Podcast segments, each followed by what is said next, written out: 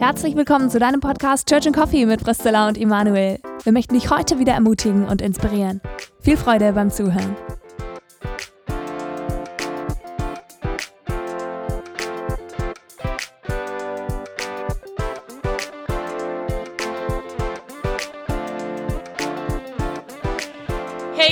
Ihr da seid zu einer neuen Podcast-Folge im Advent. Ich freue mich richtig auf die Zeit und ich fange schon wieder an zu suchten, die Weihnachtslieder. Emanuel, hast du so, suchtest du auch Weihnachtslieder? Erste, Äh, erste Frage, zweite Frage, welche? Gib mal so ein, zwei Tipps. Ah, okay, nein. Nein, nein also ich, ich suchte keine bestimmten Weihnachtslieder. Ich höre auch schon Weihnachtslieder, aber was ich höre, ist wahrscheinlich nicht. Also ich höre äh, Dolly Parton, ich höre Country, Christmas Country. Wirklich? Das, ja, genau. Spannend, okay. Ich, Aber meine Familie findet es nicht so geil. aber cool, ich mag Country. Okay, das muss ich mal aus. Also habe ich tatsächlich, ich habe noch Und da gibt es keine bestimmten Lieder, Christmas sondern es ist einfach so dieses, was mich da, was mich da anspricht, ist diese, Sehn, diese, diese Land, ähm, diese landverwobene äh, romantische Sehnsucht äh, des, des, des dörflichen Lebensstils oder Mm. diese Verbundenheit mit der Gegend, in der man wohnt, die finde ich so super und wie wie eben, also wenn das noch verbunden ist mit Jesus, mit dem Evangelium, wie eben äh, das so ein Geschenk Gottes ist, in einer ganz bestimmten Region dieser Welt aufzuwachsen und sie zu lieben und sich geliebt zu fühlen von seiner Umgebung. Wow, das wäre jetzt auch eigentlich eine eigene Podcast-Folge, da könntest du jetzt noch drüber reden. Spannend, cool. Okay, also das werde ich mir auf jeden Fall mal anhören, diesen Ja, ja. Advent. Von mir noch zwei, auch zwei Tipps. Also ich liebe Adventslieder und ich habe heute, ich habe gestern wieder gedacht, ne?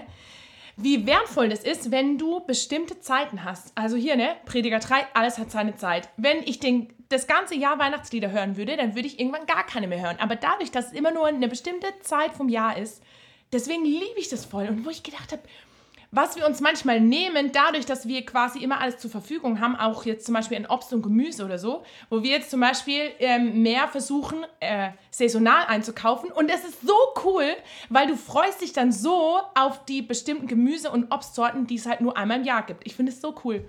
Auf jeden Fall, meine zwei Favoriten-Adventslieder sind dieses Jahr Mary Did You Know und zwar diese, äh, diese Version von Jordan Smith. Das ist, der ist sogar Christ. Wir haben den ge gesucht bei Instagram. Da stand Jesus Follower. Kennst du nicht den Jordan Smith? Nein, ich kenne die Das- Version nicht. Ja, die Version, die ist geil. Du musst dir die anhören. Und zwar am besten bei YouTube äh, mit Video, weil die haben ein ganzes Orchester. So geil. Und ähm, auf jeden Fall äh, hat er bei The Voice gewonnen in England, meine ich. Und, äh, und der ist Hammer. Der hat eine Wahnsinnsstimme. Also das, der könnte Opern singen wahrscheinlich. Der richtig crazy. Du hast den bestimmt schon mal gesehen. Äh, egal. Auf jeden Fall, die Version ist der Hammer. Und was ich auch noch mega finde, da muss man sich auch das Video angucken, weil das ist voll das geniale Bühnenspektakel, ist von For King and Country. Äh, das Lied äh, O Come Emmanuel. Das kenne ich und das ist auch wirklich nice. Das ist richtig Hammer. Das ist richtig super, aber du brauchst einen guten Lautsprecher dafür. Richtig. Auf, dem- auf dem Handy kannst du es nicht hören. Ja, richtig. Ja, genau. das ist so eine. Dolby Surround, das wäre schon richtig nice. Auf jeden Fall habe ich gedacht, unser heutiges Thema hat ja auch was mit Weihnachten zu tun. Und zwar steht in Jesaja 61, da steht, der Geist des Herrn, des Herrschers ist auf mir, weil der Herr mich gesalbt hat, den Armen frohe Botschaft zu verkünden. Er hat mich gesandt, zu verbinden, die zerbrochenen Herzen sind und so weiter. Und Jesus, als er auf die Erde gekommen ist, spricht ja mal von sich selber, also nimmt quasi dieses Zitat und verwendet es auf sich selber. Wir steuern ja jetzt auf Weihnachten zu oder in diese Vorbereitungszeit auf uns wieder zu besinnen, was an Weihnachten passiert ist.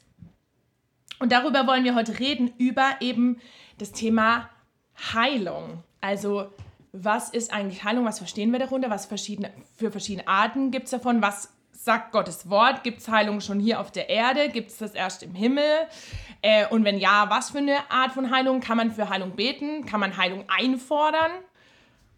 Ja, mal genau. Und auch das, angerissen. Genau. Und äh, für welche Art von Heilung ist Jesus vor allem auf die Welt gekommen? Das ist wirklich auch ein spannendes Thema. Mm, ja. Und wir haben ja vorher schon ein bisschen andiskutiert, bevor wir das Mikrofon eingeschaltet haben. Und ich habe auch gesagt, Zilla, du hast so einen biblizistischen Ansatz beim Thema Heilung, äh, während so dieser Gedanke der, der inneren Heilung, der in den 70er, 80er, 90er äh, ziemlich äh, modern war, ja, viel stärker einen psychotherapeutischen Ansatz hat. Also die Frage nach, wie können wir in unserem Leben so unser inneres Kind aufarbeiten und wie kann es geheilt werden im Arm Gottes, äh, wie kann ich mich wieder geliebt fühlen, Selbstannahme, Selbst, ähm, wie soll ich sagen, Wiederherstellung oder sowas und das durch Gottes Gnade. Da war, sagen wir mal, ein viel stärkerer therapeutischer Ansatz drin, während du äh, irgendwie anders also hatte ich einen Eindruck, ja. so ein bisschen anders rangehst an das Thema. Also ich würde sagen, ich glaube, vor noch so 10, 15 Jahren bin ich ganz stark von der psychologischen Seite an meine Probleme oder hera inneren Herausforderungen ähm, rangegangen oder an vielleicht innere Schmerzen, die ich gefühlt habe. Und dann gab es aber irgendwann in meinem Leben eine Zeit, wo ich da nicht mehr weitergekommen bin und wo ich gemerkt habe, dass das, was wirklich frei macht, die Bibel ist. Und deswegen glaube ich mehr, die Bibel an Gewicht gewonnen hat, grundsätzlich in meinem Leben, aber vor allem auch in der Frage nach innerer Heilung. Und ich würde das nicht voneinander ausschließen, weil ich glaube, dass äh, das, was in der Psychotherapie herausgefunden wird oder so, dass das teilweise auch ganz stark in der Bibel wiederzufinden ist. Aber ich würde die Psychologie so einordnen, dieses, was kann ich da Gutes rausziehen, was ich auch mit der Bibel belegen kann oder was der Bibel entspricht oder einhergeht mit der Bibel oder mit biblischem Verständnis über die Seele zum Beispiel. Aber ich wäre auch ein Stück weit, oder ich bin kritischer geworden gegenüber der Psychotherapie, weil ich eben ich glaube, in meinem eigenen Leben gemerkt habe, dass Psychotherapie nicht, nicht heilen kann im, im letzten Endes, obwohl sie ein, manchmal ein guter Diener ist, sagen wir es so. Aber mhm. nicht der Heiler. Ich glaube, das ist der Unterschied. Also für euch äh, jetzt, die ihr euch auskennt als Zuhörer, wir vermischen nicht Psychologie und Psychotherapie. Es sind natürlich zwei unterschiedliche Disziplinen. ja, danke. Aber Psychotherapie als angewandte äh, Psychologie sozusagen zu therapeutischem Zweck äh, kann nur ein Stück weit helfen. Ich bin heute Morgen hergelaufen und ich habe es hier in mein Tagebuch heute Morgen auch notiert, als ich hier angekommen bin. Habe so viel Schmerz wahrgenommen im, in meinem Umfeld. Ich nehme nehm den Schmerz wahr von den jungen Frauen, die mir begegnen und ganz unsicher äh, gucken, laufen sie links oder rechts an mir vorbei und ich sehe diese, für mich, ich deute das so, diesen missbrauchten Blick, den sie so tragen. Ich, ich, ich habe diesen Schmerz wahrgenommen an dem, dem Bauarbeiter mit seinem dicken Bauch und seinem bisschen verlotterten Äußeren, der so noch an der Ecke seine Zigarette so mit ganz zittriger Hand ausgedrückt hat und dessen Körper so ein bisschen runtergearbeitet war. Und ich bin vorbeigelaufen und gedacht, ob er und seine Frau sich wohl noch lieben oder ob er äh, voll, also er hat so schmerzvoll ausgesehen, sage ich mal. Ich sehe es an dem Penner, der in der Ecke liegt und der nicht wahrgenommen wird, an dem die Leute einfach vorbeigehen und so weiter.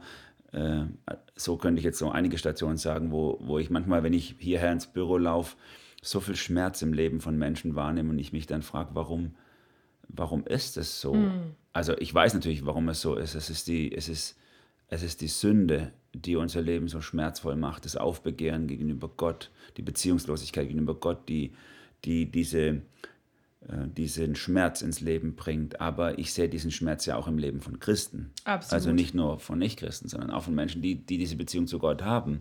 Warum ist, ist, dieser, ist dieser heillose hm. Schmerz auch in unserem, in unserem Leben da? Ja, also ich habe ich hab gerade an die Bibelstelle gedacht als die Engel, glaube ich, sagen, heute ist euch eine große Freude geboren, äh, heute ist eine große Freude der Welt widerfahren, heute ist der Heiland geboren.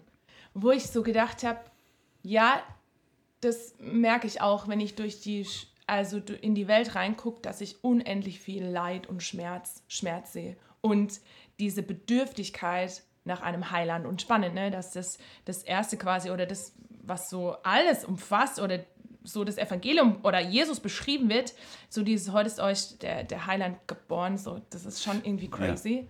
Ja. Ja. Und gleichzeitig finde ich das auch eine total wichtige Frage, was du sagst, was ich auch erlebe. Warum gibt es anscheinend in Gemeinde fast genauso viel Schmerz wie in der Welt, wo Jesus vielleicht nicht in den Herzen wohnt? Weil es müsste eigentlich doch anders sein, oder nicht? Die Frage habe ich dir gerade gestellt. du musst jetzt mal antworten und nicht schon wieder zurückfragen. Das ist ja gemein. Also, okay, komm, ich kann mal versuchen, eine Antwort drauf zu formulieren. Also für mich ist es die äh, vielgerühmte postlapsarische Existenz des Menschen.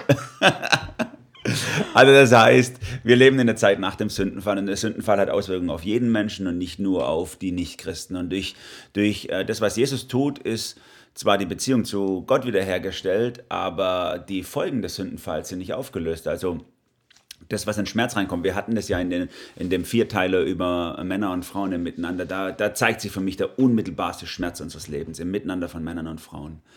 Ähm, das ist einfach nach wie vor da. Dieses Aufbegehren, dieses Rebellieren gegeneinander, dieses sich, sich äh, den anderen beherrschen wollen, sich nicht unterkriegen lassen wollen, sich empören. Äh, all das, dieser Schmerz, der da da ist im Miteinander, der ist halt nach wie vor da, den verspüren wir, auch wenn wir als Christen sozusagen diese, diese Rebellion gegenüber Gott grundsätzlich mal aufgegeben haben und dann muss ich dazu sagen, nicht immer in jedem einzelnen Frage. Wir rebellieren immer noch gegen Gott in einzelnen Fragen.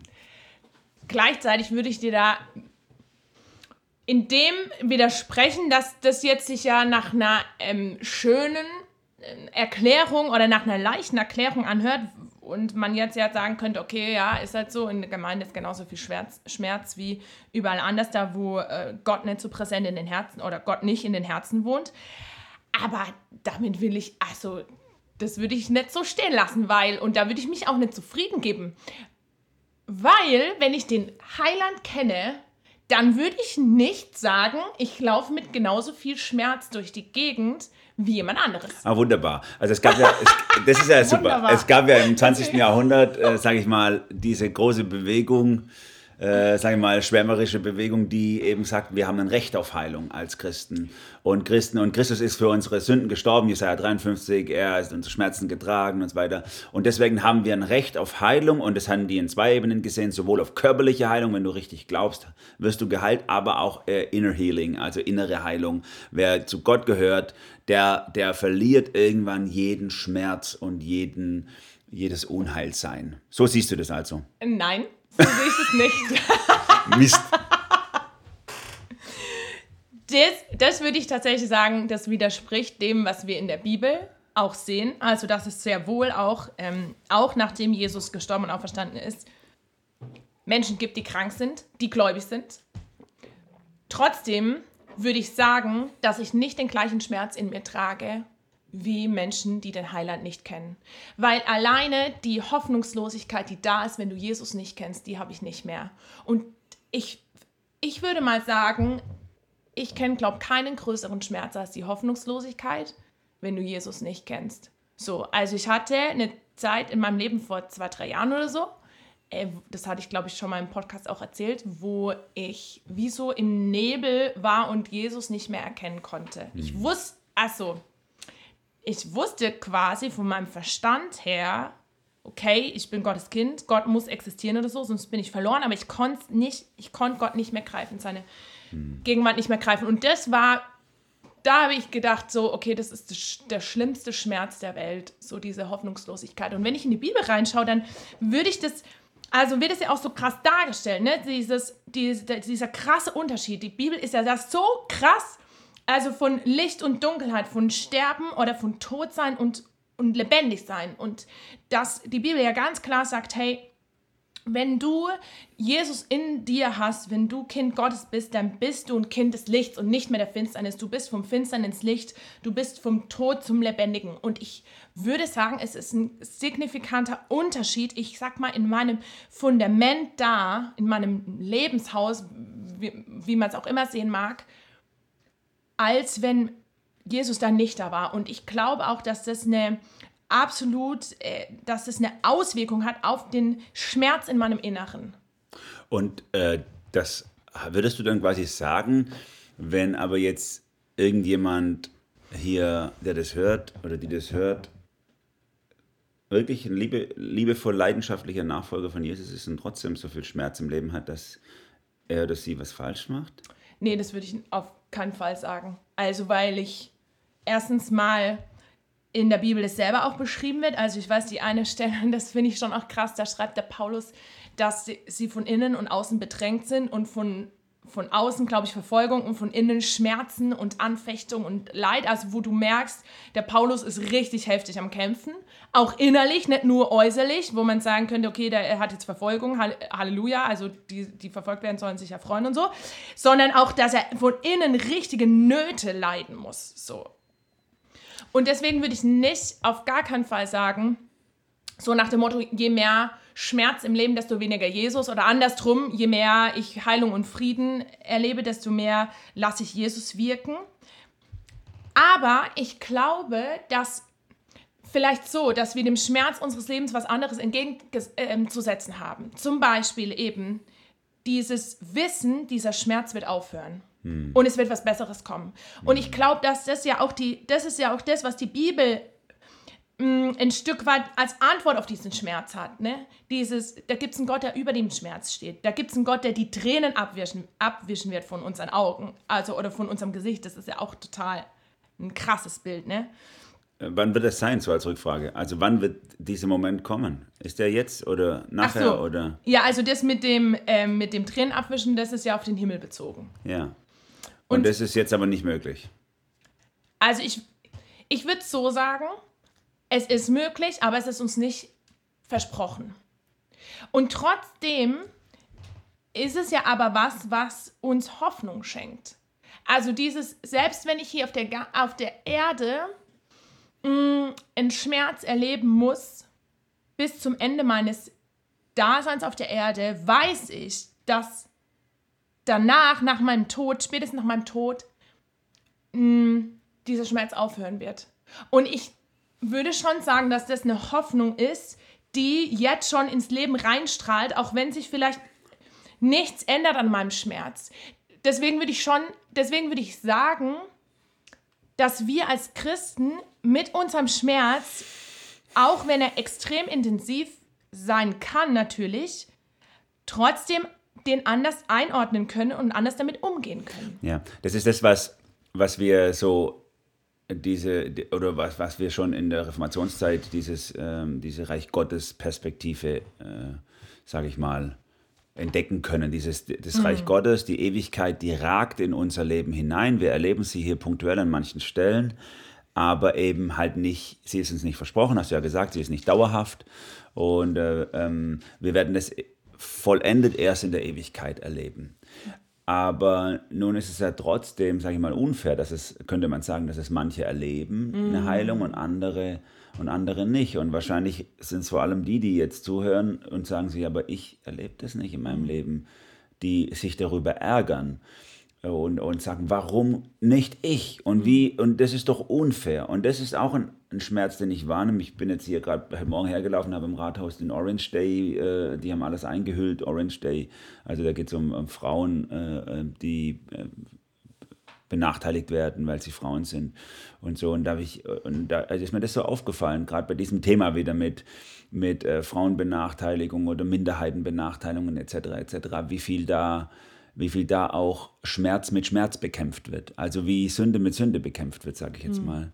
Man, man nimmt wahr, jemand bringt Schmerz in mein Leben durch sein ungerechtes Handeln und ich bekämpfe es mit diesem äh, dagegen, dagegen kämpfen, dagegen schlagen und den anderen eine reindrücken und so, wo ich denke, so, das ist doch so menschlich. Mhm. Wenn ich keine Heilung erlebe, dann soll der andere wenigstens auch den Schmerz verspüren, den mhm. er mir zufügt. Ja. Und äh, gleichzeitig glaube ich, dass.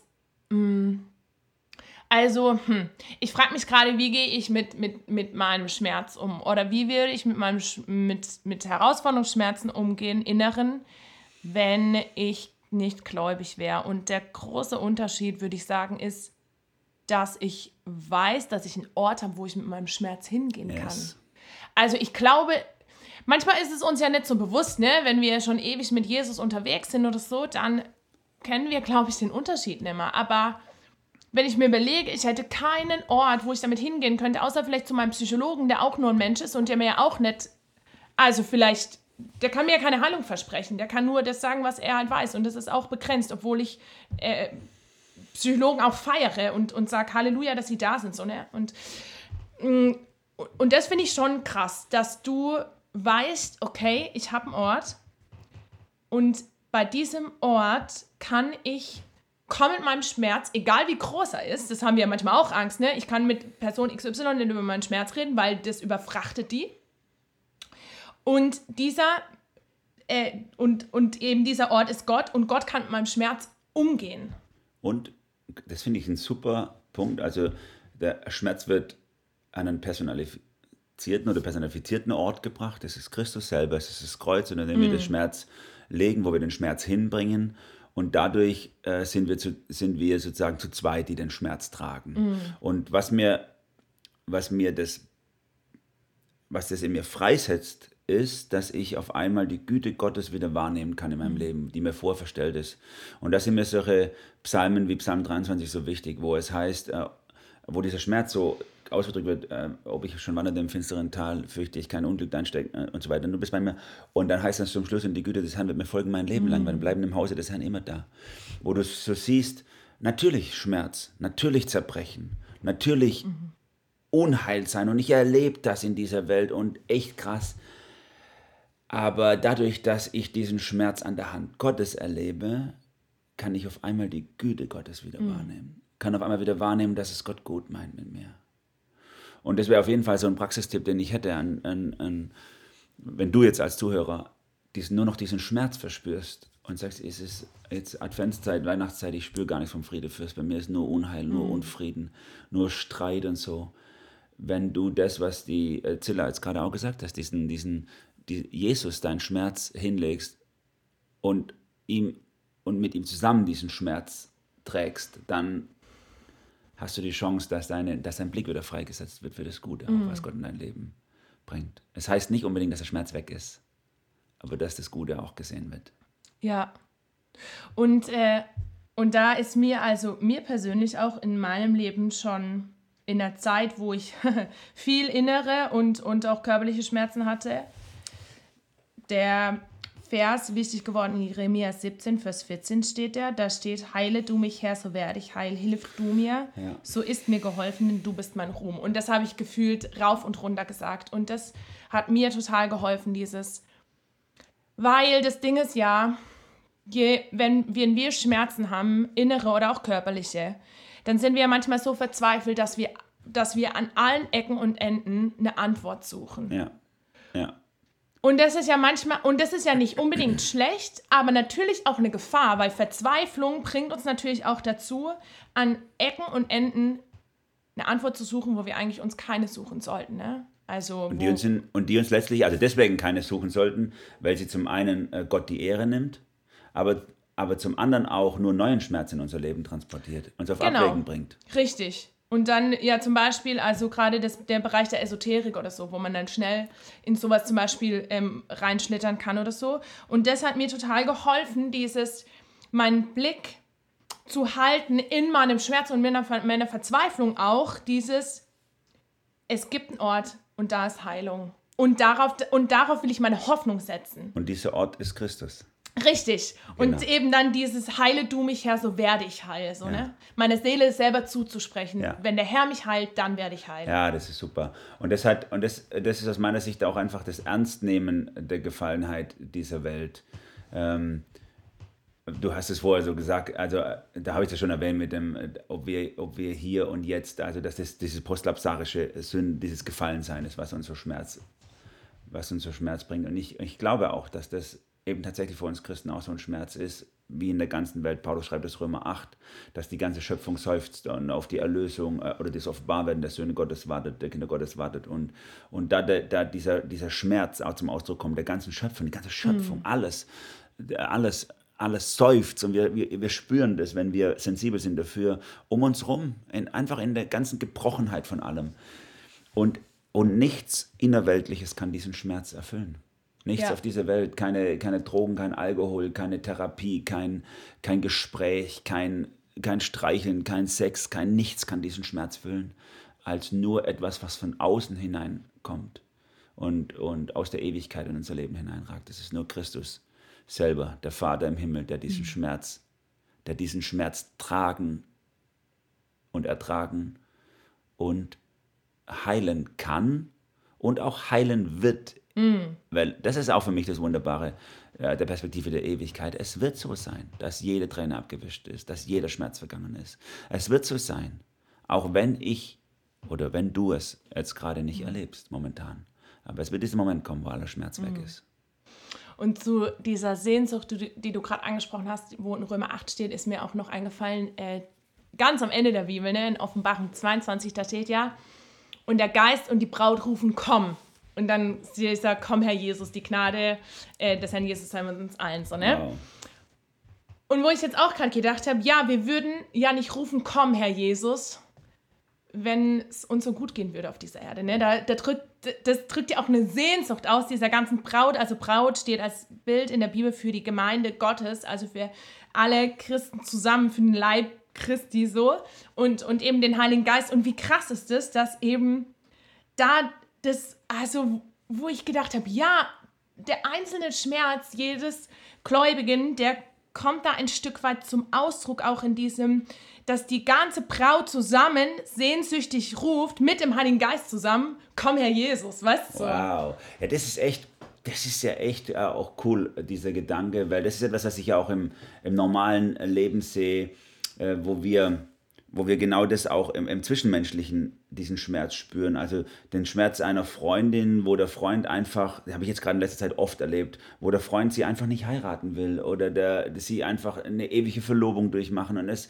passiert nichts. Und sie spürt diesen Schmerz dieses Getrenntseins von ihrem Freund oder äh, der, der, der, der Singles, der einfach sein Gegenüber, äh, sage ich mal, ersehnt, aber nicht, nicht hat diesen Schmerz, der da drin liegt. Und ich sage jetzt mal so, dieser Schmerz hat auch eine gewisse Schönheit. Absolut. Das hat einfach eine Schönheit, weil er, weil er die Unvollkommenheit und die Gebrochenheit unserer Existenz zeigt. Dieses äh, äh, hingeordnet sein auf ein Gegenüber. Und so ist dieser ganze Schmerz dieser Welt auch, äh, hat, ist auch, hat auch eine gewisse Schönheit in dem, äh, in, in dem Warten auf die Erlösung mhm. des Christus. Ja, und ich würde auch aus meinem eigenen Leben sagen, dass manche Schmerzen, innere Schmerzen, die ich hatte, mich näher zu Jesus und mehr in seine Abhängigkeit geführt haben so. Und ich mich manchmal frage, wo in meinem Leben ich wäre, wenn ich nie seelische Schmerzen hätte durchmachen müssen oder so. Und wo ich schon merke, oder wo ich da gemerkt habe, auch wenn ich manche Zeiten nicht mehr wiederholen wollen würde in meinem Leben, ähm, dass über diesem, ich sag mal, Schmerz, äh, dass wir ja Schmerz nicht haben wollen, sondern, also das sagt ja, glaube ich, Freud mal, ne? So dieses, der Mensch strebt nach Lustgewinnung und äh, Schmerzverdrängung so. Und das merken wir in uns selber auch. Aber dass über dem noch was Höheres steht, nämlich meine Verbindung zum Herrn und dass mein Leben beim Herrn oder dass ich beim Herrn bleibe und dass ich die Ewigkeit mit ihm verbringe.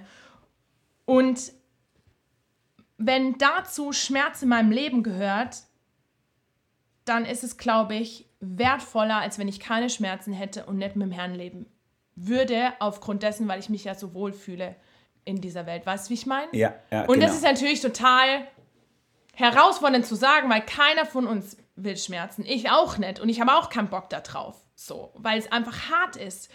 Aber gleichzeitig merke ich halt, es gibt noch was Härteres als Schmerz und das ist, ohne Jesus durch die Welt zu laufen. So, ja. ja. Ja, genau. Genau, das ist, das ist der Punkt. Und das, das, wir hatten gerade vorher diesen einen Vers, hast du noch genannt im Vorfeld aus Jesaja 9, der mir, der in die Adventszeit oft äh, zitiert wird und den ich auch so, so cool finde. Ich lese den gerade nochmal vor. Äh, uns ist ein Kind geboren, ein Sohn ist uns gegeben und die Herrschaft ist auf seiner Schulter. Er heißt Wunderrat, Gott hält, ewig Vater, Friede, Fürst. Das ist ja, das ist hier eine, eine, ein prophetisches Wort auf Christus hin. Und, und ähm, gerade die Tage, habe ich ja gesagt, habe gerade die Tage eine, eine Andacht darüber gehört, wo, wo, wo derjenige gesagt hat, das ist die Antwort auf die Wunden dieser Welt, also den Schmerz dieser Welt. Ist, wir, wir, wir, wir sehen das im Großen und Ganzen, wir sind ratlos. Wir, sind, wir wissen nicht, was wir tun sollen. Alles ist durcheinander. Es ist eine VUCA-World, sagen die im Business. Wir haben Krieg, Corona, alles. Keine Ahnung, was wir machen sollen. Und hier kommt der Wunderrat. Jemand, der weiß, was sein soll. Die, die Welt blutet, weil sie führungslos ist, weil es niemand da ist, der ihr vorangeht und hier kommt der Gottheld. Die Welt blutet daran, weil sie keinen, keinen liebevollen, sorgenden Vater hat, sondern nur, sondern nur noch bösartige Patriarchen. Und hier kommt der Ewigvater. Die Welt blutet daran, dass wir so unfriedlich sind miteinander, dass wir Krieg haben, dass wir uns gegenseitig auch im Kleinen bekriegen. Und hier kommt der Friede Fürst.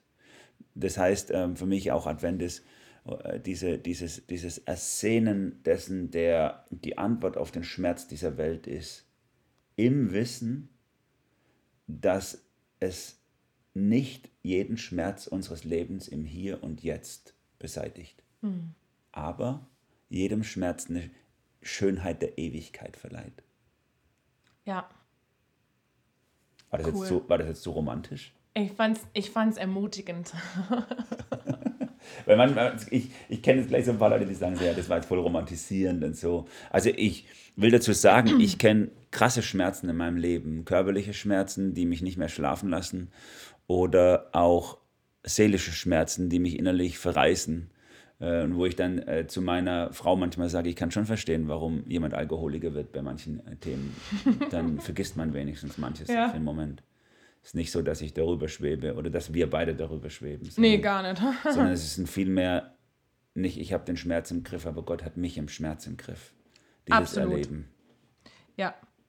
Und absolut. Und das hilft mir auch. Äh, und, und alles, was ich jetzt auch gesagt habe, ne, wenn der nächste Schmerz kommt, dann stelle ich das alles in Frage und dann ist das alles äh, ein Chaos. Ja. Und trotzdem, wie du sagst, weiß ich, dass Gott mich halten wird in dem Schmerz. So, ne? ja. Und das ist die Hoffnung auch, ne? dass ich jetzt oder dass du, der dir zuhörst, denkst, okay, jetzt habe ich einen Zehn-Punkte-Plan, wie ich mit meinem Schmerz umgehe quasi und den tue ich jetzt abarbeiten so, sondern dass Gott derjenige ist, der mir im Schmerz begegnet. Ja. Und dass wir uns diesem Gott auch hinhalten in unserem Schmerz. Ja. Einfach hinhalten und aushalten, dass der Schmerz da ist, der uns in seine Arme treibt, der uns die Ewigkeit ersehnen lässt und der manchmal geheilt wird, aber oft halt auch nicht mm. im Hier und Jetzt, sondern einfach nur ausgehalten wird in den Armen Gottes. Und gleichzeitig aber auch ein Frieden reinkommen kann in Schmerzen zum Beispiel, die nicht weggehen. Und das finde ich den Riesenunterschied, auch wenn ich jetzt Jesus nicht hätte. Ja. Dass, glaube ich, ohne Jesus kein Frieden in Schmerz kommen könnte. Ja, voll. Wow, das war doch mega cool, hey. Fand ich auch. Und es hat mehr mit Advent zu tun gehabt, als ich irgendwie gedacht habe am ja. Anfang. Ja, genau, das stimmt. Ja, in diesem Sinne wünschen wir euch, die ihr jetzt zuhört, einfach auch eine ganz persönliche Begegnung wünschen wir dir mit dem Friedefürst, mit Jesus, der den Frieden und die Heilung in dein Leben reinbringen kann, an Punkten, wo du es nicht erwartest und äh, der dir diese Ewigkeitsperspektive ins Herz legt, die, die dich einfach aushalten lässt und ersehnen lässt. Christus das Ziel unseres Lebens, das Ziel unseres Schmerzes. Amen. In diesem Sinne habt eine gesegnete Adventszeit auch in diesem Blick auf denjenigen, der heilt und der Heiler und der kommt und ja, die Freude unseres Lebens und die Antwort auf diesen Schmerz dieser Welt. Ciao.